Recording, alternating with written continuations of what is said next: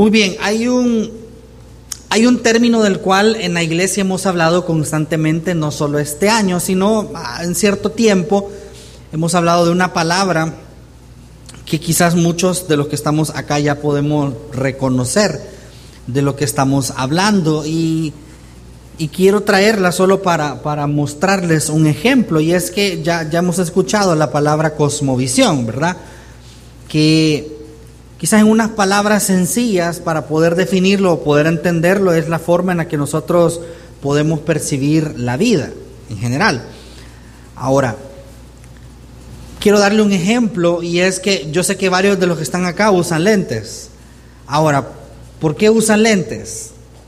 Por moda, no, por, por necesidad.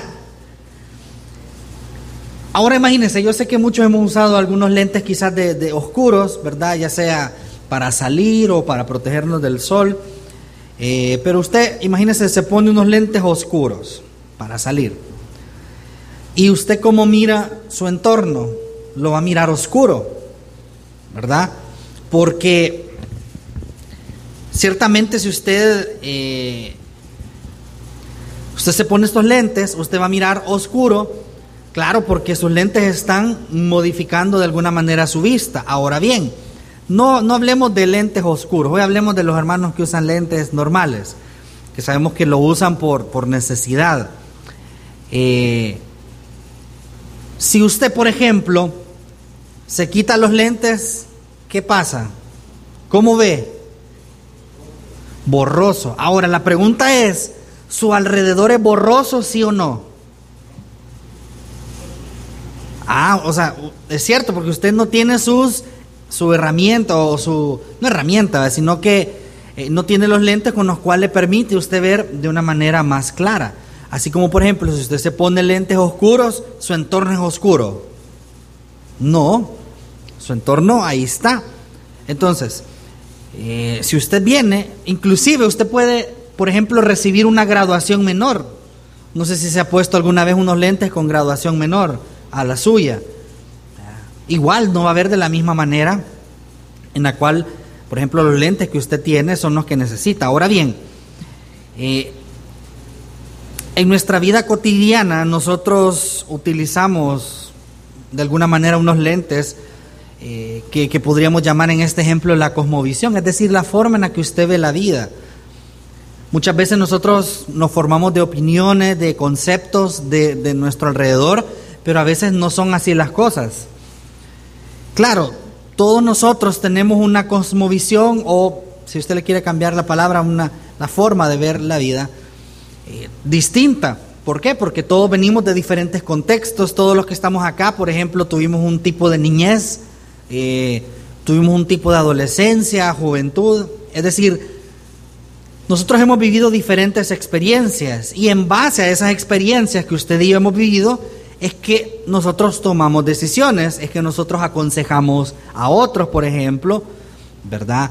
Es decir, uno pasa cierta experiencia y alguien más joven o alguien que no, no, ha pasado por eso que le dice, ah, yo te aconsejo esto porque te va a pasar.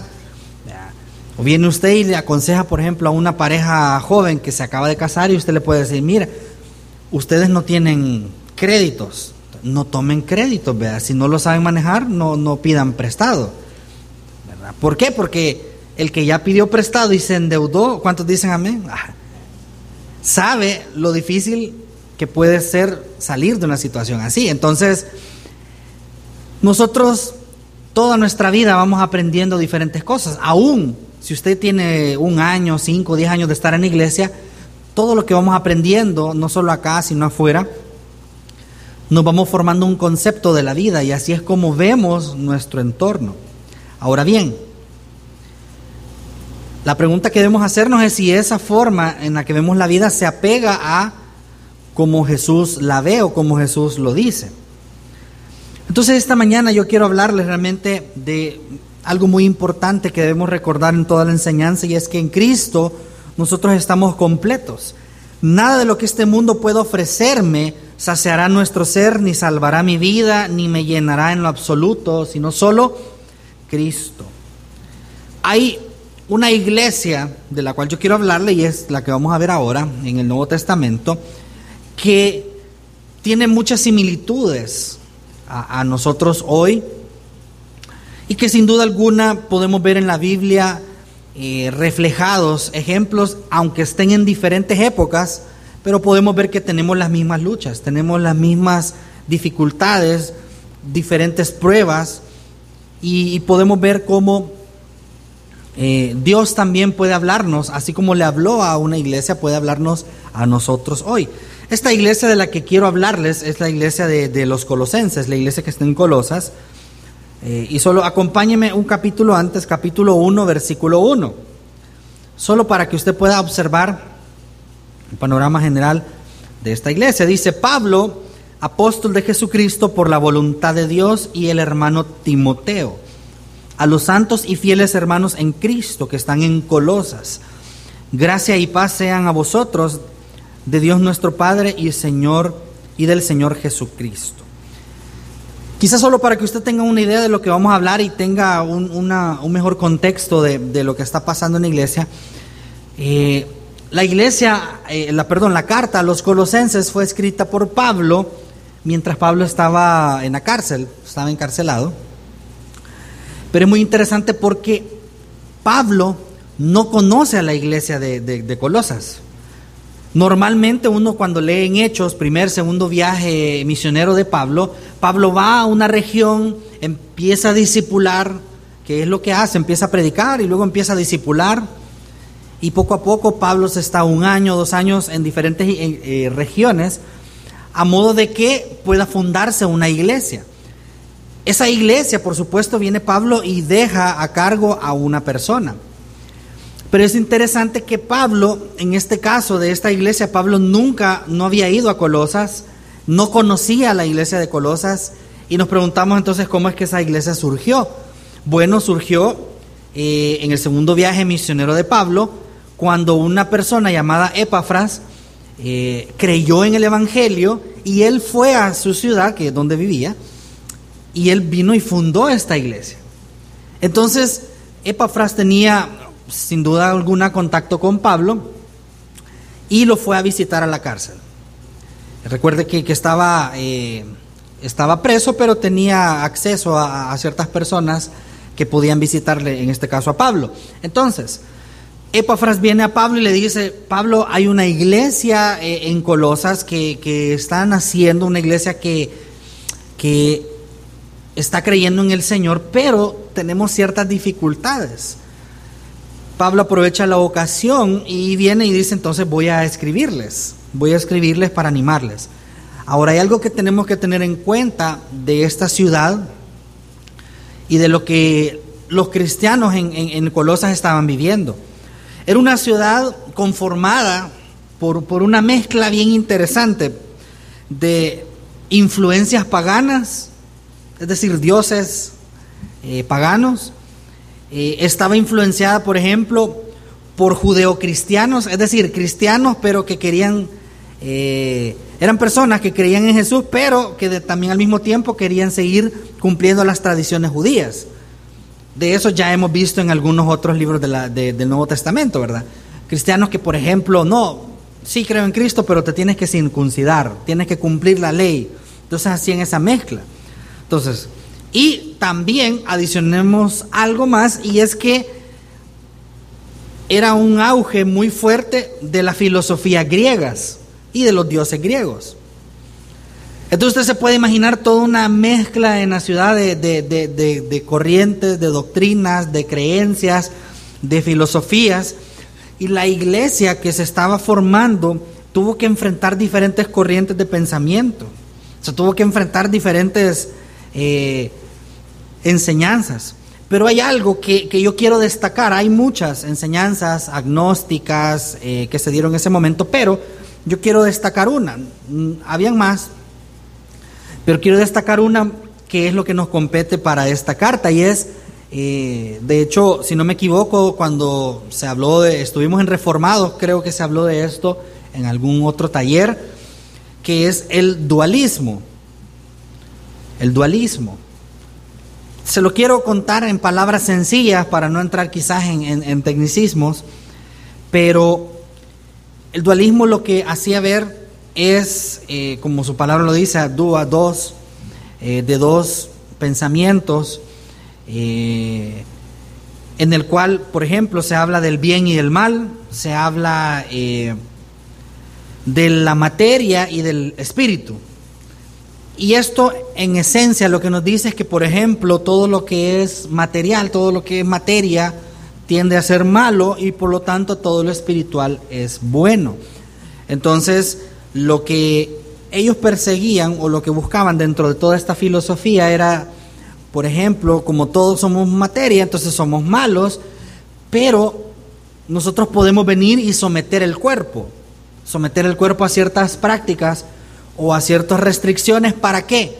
Para que mi espíritu, al ser alimentado, pueda elevarse y pueda separarse un poco de lo malo que la materia conlleva. Entonces, eh, por ejemplo, ellos miraban a los diferentes dioses y los miraban como algo bueno. ¿Por qué? Porque eran, eran algo espiritual en lo que podían creer y por lo tanto aquello que físico, aquello que podían palpar, tendía a ser malo.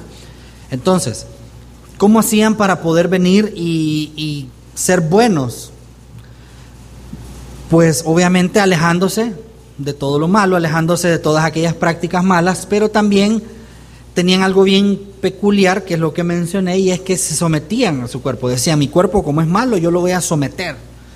Entonces yo voy a dejar de comer, voy a hacer ayuno, voy a hacer, eh, voy a castigar mi cuerpo con tal de que el espíritu pueda ser elevado o pueda crecer. Entonces, imagínense una iglesia que enfrentaba diferentes posturas, tanto los judeocristianos, la, la, cultura pagana y los judíos, perdón, y los griegos que tenían toda esta forma de pensamiento. Sin duda alguna la iglesia, al ser una iglesia quizás eh, que nace y una iglesia que empieza a creer en Jesús, ellos empezaron a cometer el error de mezclar todo, de venir y tomar un poquito de allá, un poquito de acá. Y claro, si ellos han, vivido toda su vida así, muchos de estos cristianos que estaban en esta iglesia quizás antes eran paganos, antes eran creían estas filosofías griegas, entonces ellos poco a poco tenían que deshacerse de todas estas ideas, de todas estas filosofías y creer en Cristo.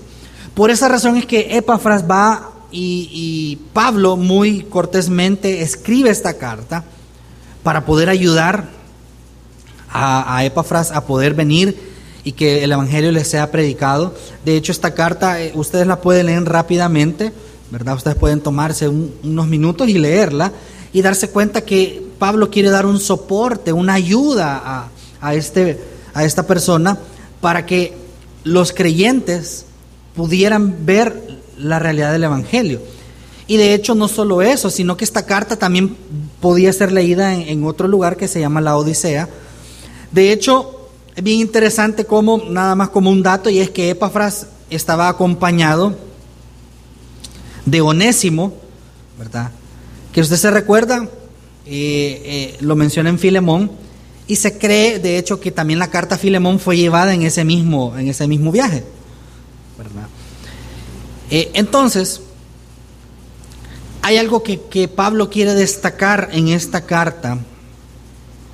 Y si usted lee en su casa el capítulo 1, usted puede encontrar un pasaje muy conocido cuando habla del misterio de Dios que es Cristo, que ese misterio que estaba oculto, pero que ahora nos ha sido descubierto que es Cristo en, en nosotros.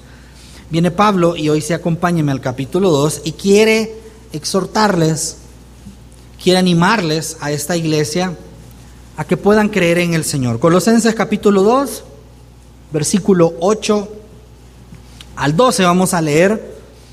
Dice así, mirad que nadie os engañe por medio de filosofías y huecas sutilezas, según las tradiciones de los hombres, conforme a los rudimentos del mundo y no según Cristo, porque en Él habita corporalmente toda la plenitud de la deidad y vosotros estáis completos en Él, que es la cabeza de todo principado y potestad. En él también fuisteis circuncidados con la circuncisión no hecha a mano, al echar de vosotros el cuerpo pecaminoso carnal en la circuncisión de Cristo, sepultados con él en el bautismo, en el cual fuisteis también resucitados con él mediante la fe en el poder de Dios que le levantó de los muertos. Pablo está animándoles a ellos a que puedan olvidarse de mezclar la fe verdadera con el mundo.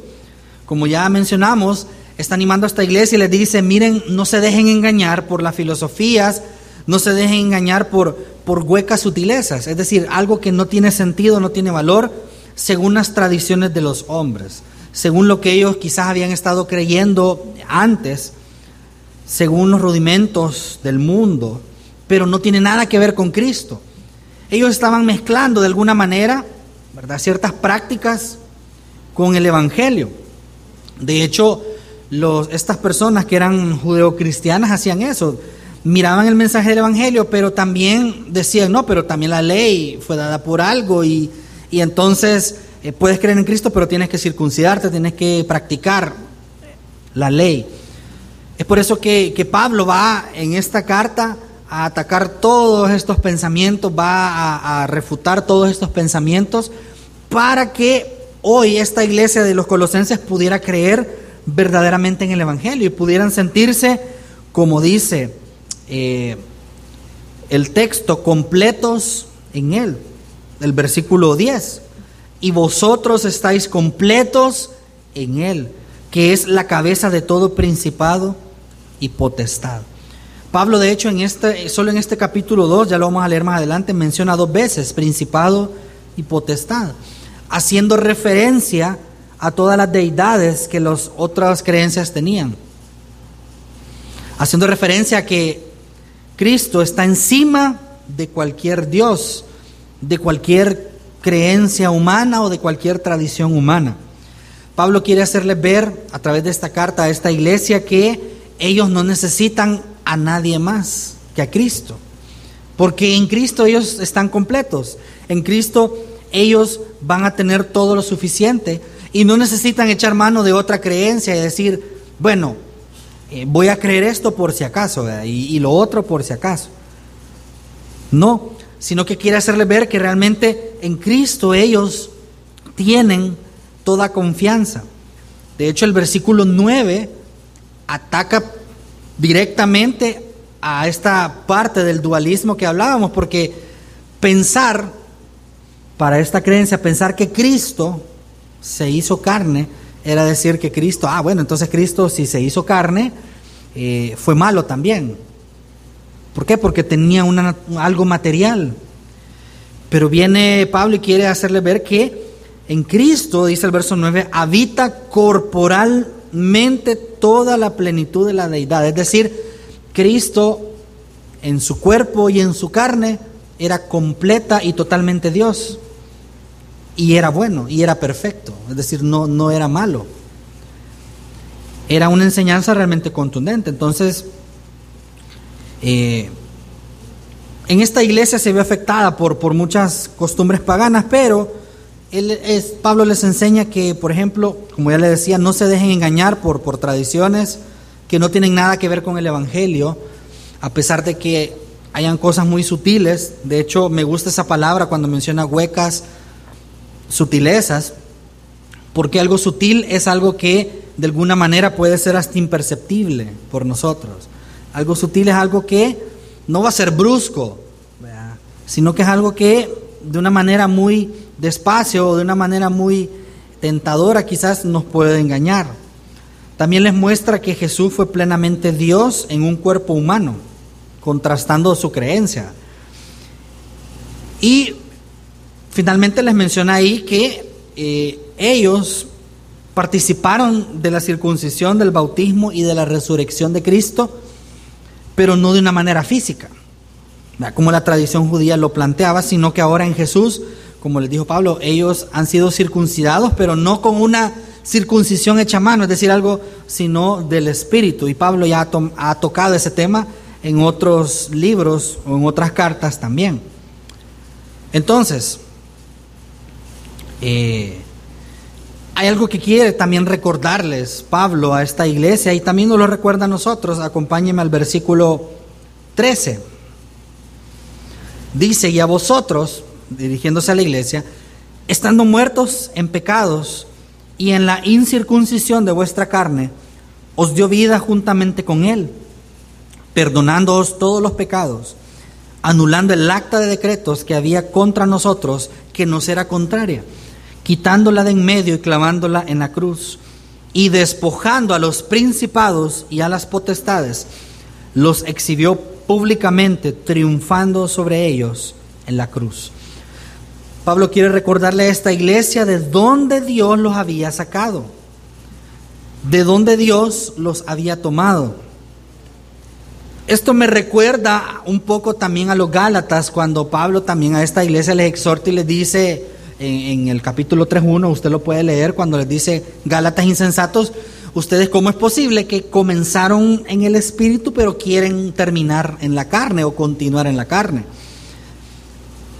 De la misma manera también aquí les exhorta y les dice, y ustedes, recuerden que ustedes estaban muertos en pecados. Y a pesar de eso, Cristo les dio, nos dio vida y nos perdonó los pecados. Y hizo algo muy poderoso que dice el verso 14 y es anulando el acta de decretos que había contra nosotros, que nos era contraria. Eso no solo es aplicable para ellos, sino para nosotros, hermanos, porque usted antes de estar aquí en Cristo había un acta, como dice la palabra, de decretos que nos era contraria. ¿Qué significa eso? Que nosotros estábamos en una posición delante de Dios eh, imposible de, poder acercarnos a Él. Eh, un acta que lo que decía era todos aquellos pecados que yo había cometido y que al final eso no me iba a permitir acercarme a Dios nunca. Era un acta que estábamos en una posición pecadora, en una posición eh, de maldad, pero dice la Biblia que, que esa acta que teníamos nosotros, todos, Jesús hizo algo y es que Jesús la agarró y la clavó en la cruz. Al él morir, esa acta fue anulada. De hecho, esto, esto tiene implicaciones bien poderosas porque al hablar un acta de decretos, no, no, quizás entendiéndolo en un ámbito judicial, es como que usted agarre un documento que ha sido certificado y usted dice eso no se puede anular. Por ejemplo, una escritura de una casa está nombre de una persona. Solo puede cambiar de nombre si esa persona la vende. Y va ante a un abogado, un notario, y, esta persona le certifica que está vendiendo este inmueble a otra persona y hace el cambio de nombre. Pero de lo contrario no. De lo contrario no. Si esa propiedad es de esa persona, y esa acta dice que es de esa persona, nadie lo va a cambiar. Y así lo podemos ver en diferentes ámbitos. Es decir, esto lo que representa es algo, lo que nos da a entender es algo, el ejemplo que da Pablo es algo judicial, algo que, un acta de decretos que nos era contraria y que de ninguna manera nadie iba a poder cambiarlo. No podía venir ni siquiera eh, esta, esta creencia. No, es que tú somete tu cuerpo flagela tu cuerpo.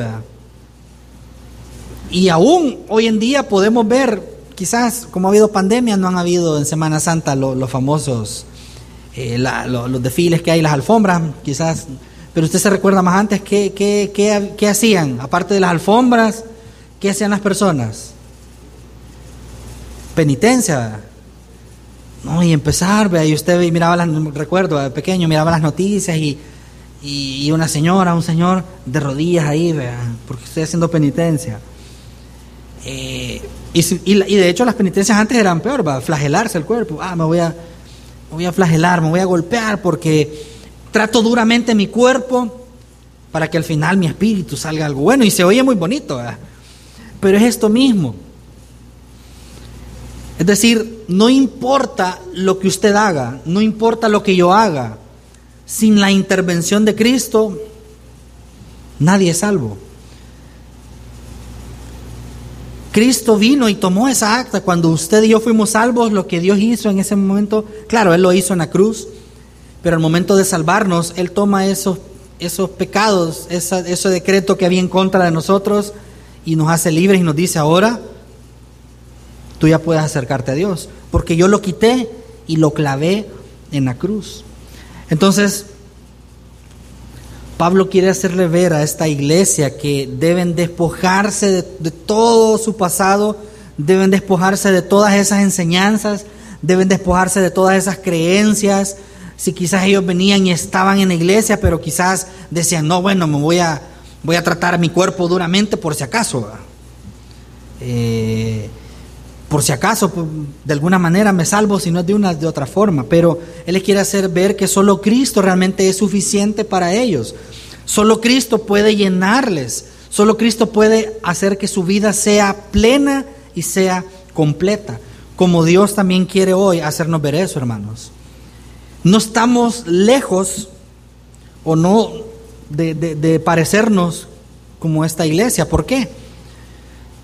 Es cierto, quizás hoy no estamos luchando contra los gnósticos, eh, quizás no estamos luchando con, aparentemente con, contra esta filosofía, el dualismo, pero ciertamente estamos luchando contra otras cosas hoy en día, con influencia pagana, es decir, esta influencia está golpeando y quiere infiltrarse en la iglesia, prácticas que no son cristianas.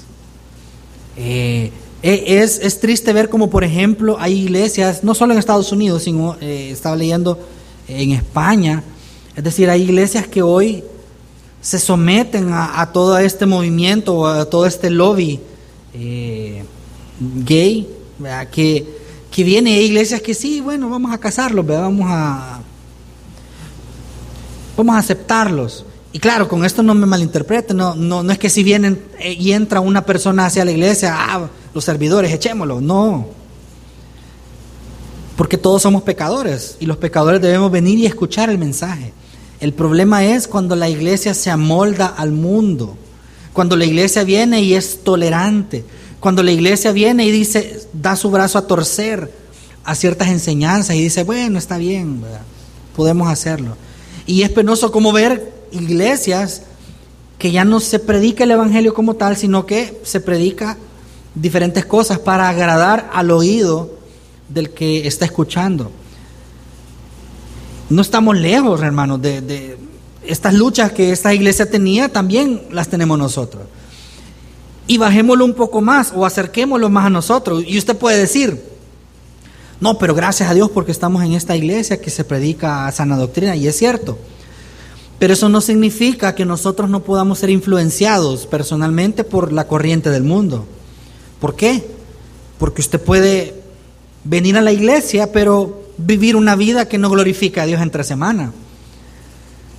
Podemos venir y decir, ok, yo vengo a la iglesia, yo canto, eh, yo adoro, yo escucho el mensaje, yo me disipulo, pero afuera yo quiero vivir según el precepto del mundo. Por ejemplo, yo eh, tengo dos hijos y yo puedo decir, no, yo los voy a criar como a mí me criaron, porque yo porque tengo esa experiencia y, mis papás me criaron de esta manera. Entonces, yo puedo venir y yo puedo decir, yo voy a aplicar eso ahora con mis hijos. Pero ¿por qué mejor no aplico lo que dice la Biblia para educar a mis hijos? Y así usted puede hacerlo con, con negocios, con su casa, en su trabajo mismo. Es decir, es cierto, todos, como ya lo mencioné al principio, todos tenemos experiencia en algo, eh, todos tenemos una cosmovisión de la vida, todos hacemos muchas cosas, pero ¿qué es lo que vamos a hacer cuando nos toque tomar decisiones? En, en mi trabajo, a donde yo quiera que yo estoy. Cuando me pidan a mí, no, mira, modificate estos numeritos, vean. En el trabajo. No pasa nada. ¿Y qué le van a decir? Y usted va a decir, no, yo soy cristiano, yo no lo hago. No, hombre, si esto no es la gran cosa, ¿ve? es una mentira blanca, es un... Lo hacen ver, como dice ahí, sutil. No, no, es tan grave, o sea. Es una mentirita pequeña, es algo tan sencillo. Pero que nosotros Debemos luchar en contra de eso. Lo que ustedes y yo tenemos que entender realmente familia es que así como la iglesia, Pablo les dijo, ustedes tienen que encontrar su completa satisfacción en Jesús, nosotros también tenemos que encontrar nuestra completa satisfacción en Jesús. Pero hay algo más que Pablo les quiere recalcar a ellos, a esta iglesia. Acompáñenme al siguiente capítulo, capítulo 3, versículo 1. Capítulo 3, versículo 1. Dice, si pues habéis resucitado con Cristo, buscad las cosas de arriba, donde está Cristo sentado a la diestra de Dios. Poned la mira en las cosas de arriba y no en las de la tierra, porque habéis muerto y vuestra vida está escondida con Cristo en Dios. Cuando Cristo vuestra vida se manifieste, entonces vosotros también seréis manifestados con Él en gloria. Pablo quiere mostrarles a ellos que si ellos de verdad han creído en Cristo, si ellos de verdad son una iglesia que creen en Cristo, entonces han resucitado con Él y les invita a buscar siempre las cosas de arriba, no las cosas de la tierra, es decir, no las cosas del mundo. La reflexión definitiva, tanto para los colosenses como para nosotros hoy, es eso, que nos podamos preguntar, ¿hemos resucitado con Cristo? Pregúntese usted, ¿yo he participado de, esto? ¿Yo he resucitado con Cristo? Es decir, ¿yo, yo soy partícipe de esta salvación? Si la respuesta es positiva, entonces nosotros debemos buscar las cosas de arriba, del cielo, poner nuestra atención en las enseñanzas del reino, poner nuestra fe en los cielos, en Dios, en Jesús resucitado que está hoy a la diestra del Padre. Dios realmente nos ha dado una gran noticia del Evangelio y es que eh, nosotros hoy podemos ver la vida diferente, hermano.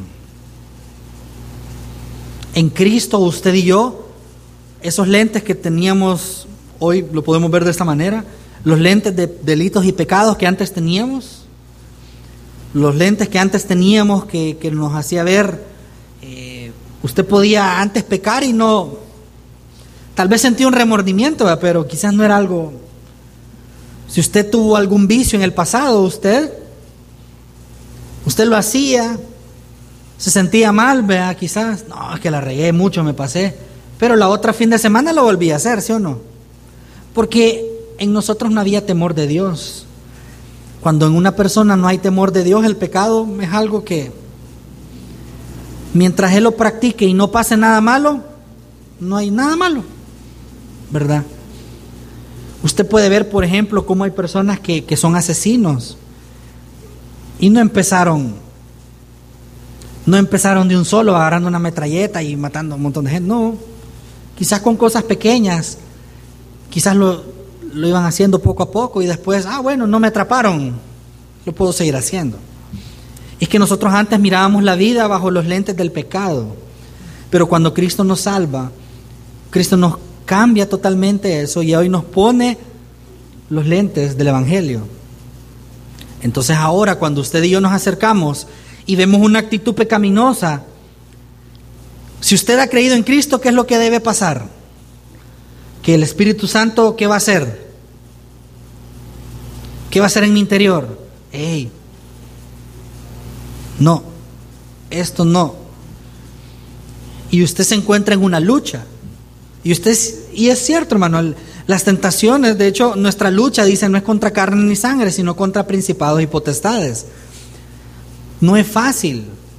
Si las tentaciones fueran fáciles, seríamos full santos aquí, casi casi los podría ver resplandecer a ustedes, quedaría ciego. No, las tentaciones son difíciles. ¿Por qué? Porque hay una lucha dentro. Porque cuando usted y yo somos tentados, usted dice su carne, dice, mm, tal vez, vea, quizá, vea, su carne le va a decir, no, hombre, dale, mira, lo puedes ocultar, lo puedes hacer de esta manera. Pero el Espíritu, a través de su Espíritu Santo, va a estar diciéndole, no, porque tú sabes que eso es pecado. Y entonces en nuestro interior se, se formula una lucha y usted está, lo hago, no lo hago al final quien gane esa lucha va a depender de a cuánto usted haya alimentado su espíritu o su carne. Claro, si nosotros buscamos, como dice acá el texto, buscamos las cosas de arriba, entonces esas luchas van a ser vencidas en Cristo. Esos pecados van a poder ser vencidos. Esas prácticas pecaminosas las vamos a poder vencer. ¿Por qué? Porque nosotros estamos buscando las cosas de arriba y no las de la tierra. No nos vayamos muy lejos, hermano, y realmente piense, cuando usted tiene un problema, ¿qué hace? Piense, piense en el último problema que usted haya tenido. ¿Qué hacemos? Vamos, buscamos las cosas de arriba o las de la tierra. Piense. Si por ejemplo yo tengo un problema y yo empiezo a buscar las opciones, no, es que yo voy a resolverlo de esta manera y aquí y allá, estamos buscando lo de esta tierra. ¿Por qué? Porque dejamos a Dios de última opción. Muchas veces nosotros, cuando nos enfermamos, ¿qué hacemos? Yo no le digo que, ah, no vaya al doctor, ¿verdad? No, ¿cómo no? Pero no, no nos tomamos el tiempo para orar y decir, Señor, eh, yo me siento de esta manera y, yo te pido que tú me ayudes. Pero ¿qué es lo que pasa? ¿Qué es lo que nosotros hacemos? Dejamos a Dios como la, como la última opción, ¿verdad? Ya probé A, B, C, y cuando ya nada, nada más se puede, venimos a la iglesia, Señor, ayúdame. Y dejamos a Dios de último. Cuando debería ser primero. Así que, para ir finalizando, así como inicié y les mencioné, realmente en Cristo, hermano, nosotros estamos completos.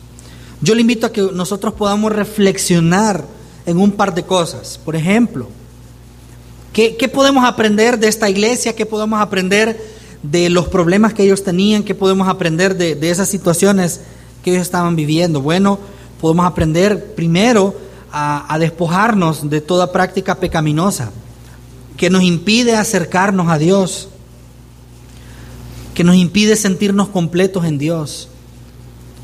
Hermanos, en esta lucha carnal, ya si usted ha venido los los días martes, si usted ha tenido la oportunidad de, ver, de, ir, de venir, perdón, en estos últimos estudios, hemos, hemos estudiado del cielo, del infierno, hemos estudiado de, cómo va a ser el fin de los tiempos. Un día, hermanos, ya no vamos a tener esa lucha. Un día ya no vamos a luchar contra el pecado porque ya no vamos a tener pecado dentro de nosotros. Pero hasta que ese día llegue, hoy en día vamos a luchar con eso. Vamos a luchar, usted y yo vamos a luchar contra el pecado. Pero entonces, ¿qué nos pide la palabra? Es despojémonos de esas prácticas pecaminosas. Despojémonos de esas cosas que no, de ese pecado que no nos permite sentirnos en él completos. Eh, usted puede decir, vea, no hermano, es que yo soy, por ejemplo, yo soy enojado porque así soy yo. Y es que a mí me sacan rápido de las casillas, ¿verdad? Y, quizás alguien le puede decir, no, hermano, pero usted es cristiano. No, pero es que así soy. Vea. ¿Qué es lo que usted da a entender con eso? No, es que Cristo no, no, no, no tiene el poder para cambiarme porque yo soy así. Yo soy enojado y Cristo no me puede cambiar. No, ¿cómo no? Cristo le puede cambiar. El temperamento. No, es que yo siempre desde chiquito, hermano, yo he sido así. Pero Cristo puede cambiarnos, hermano. Si nosotros nos despojamos de las prácticas pecaminosas. Si nosotros creemos en el Evangelio. Nosotros también, una, buena noticia es poder creer en el Evangelio. Pero en el Evangelio de verdad. No en lo que nosotros creemos que es el Evangelio. Es lo que le pasaba a esta iglesia.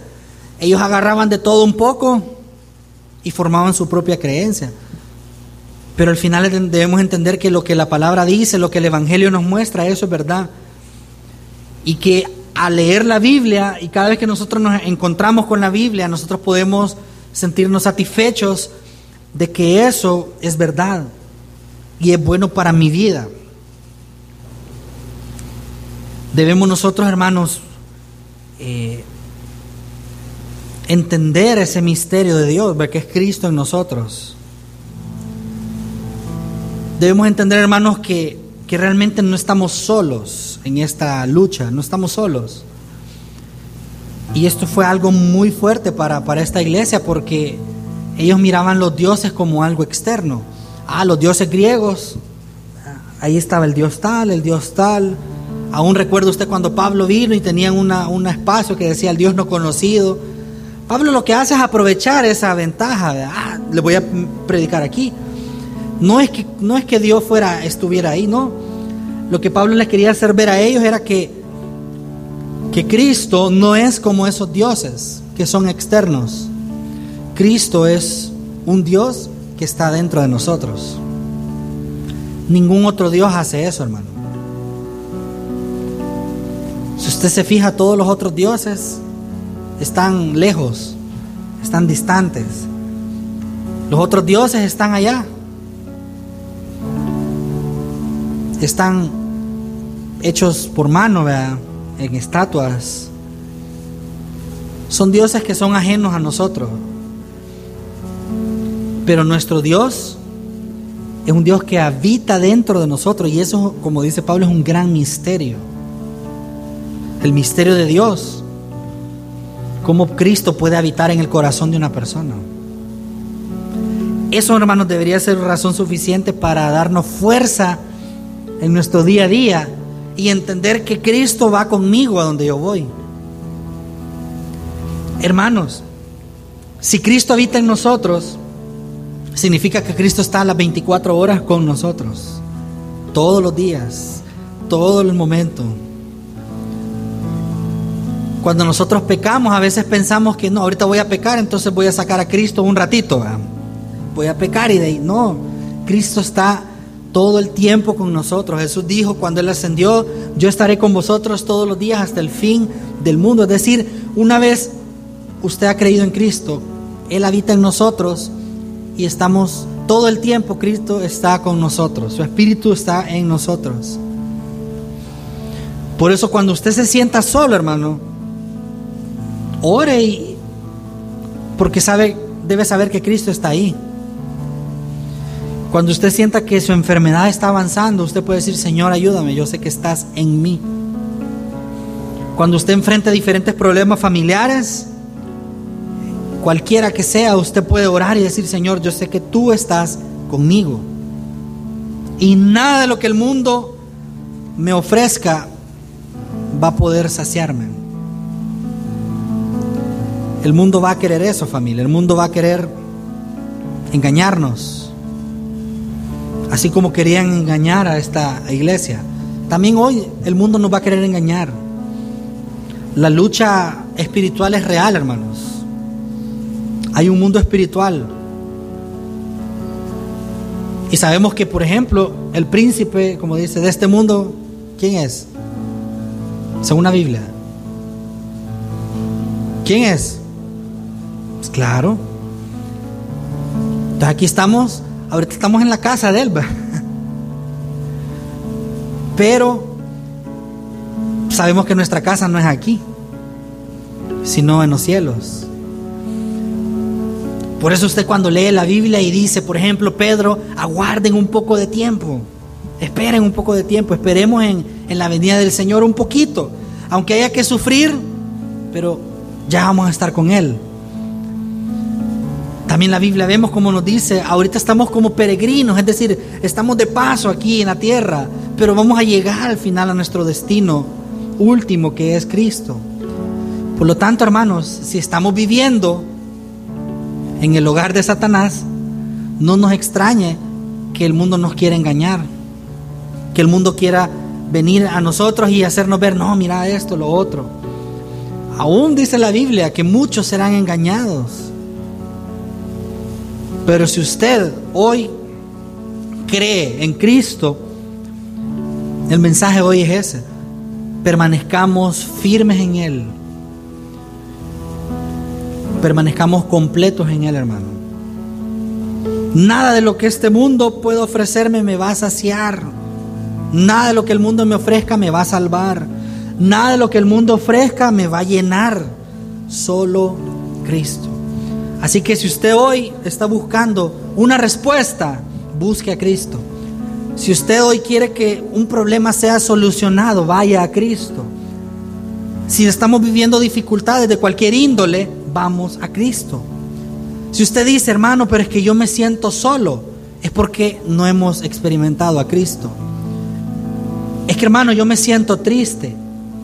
Vaya a Cristo, porque en Él, Él es nuestro gozo. No, yo me siento con pocas fuerzas, hermano, porque yo sé que todo nos pasa. Me siento debilitado. Cristo es nuestra fortaleza. Hermano, es que yo he tomado muchas malas decisiones y siento que, que no me da, Cristo es nuestra sabiduría. Santiago dice, si alguien tiene falta de sabiduría, pídala. Pero si usted no la pide, ¿qué pasa?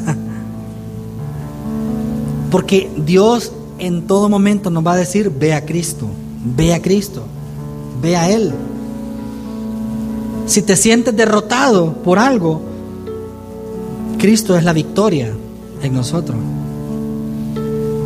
Y así, a cualquier circunstancia, a cualquier dificultad, a cualquier cosa que usted se pueda enfrentar hoy, la respuesta es Cristo. Él es la respuesta. Él es la respuesta, hermano.